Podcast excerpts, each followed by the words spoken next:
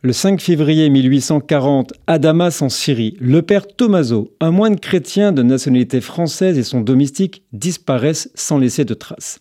Ce moine qui pratiquait la médecine était très connu. Quelques jours auparavant, il avait eu une dispute avec un Turc qui l'avait entendu blasphémer Mahomet. Le moine étant français, le consul de France, un ennemi des Juifs, et les autorités égyptiennes, qui administrent alors la Syrie, enquête prétendant n'agir que conformément aux relations amicales existant avec le gouvernement de Louis-Philippe. L'enquête se fit à la rumeur publique qui accuse les Juifs de Damas d'avoir tué rituellement le moine et son domestique afin de récupérer leur sang pour le repas de Pessar. Un barbier juif converti à l'islam est arrêté et affirme sous la torture que le meurtre rituel a eu lieu. Il dénonce également des noms de présumés coupables, membres de la communauté juive, dont le grand rabbin de Damas et huit des juifs les plus notables. Tous sont accusés d'assassinat et sont emprisonnés et torturés. Deux prisonniers meurent sous la torture et un autre préfère se convertir à l'islam pour échapper à son sort.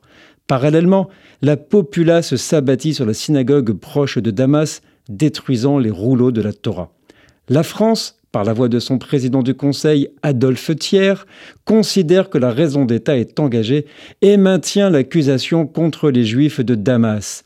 Mais suite à l'intervention de Juifs influents comme les Rothschild, Adolphe Crémieux et Moïse Montefiore, qui pendant 24 jours d'entretien répétés avec le Pacha, obtiennent la libération sans condition et la reconnaissance de l'innocence des neuf prisonniers encore en vie sur les 13 incarcérés.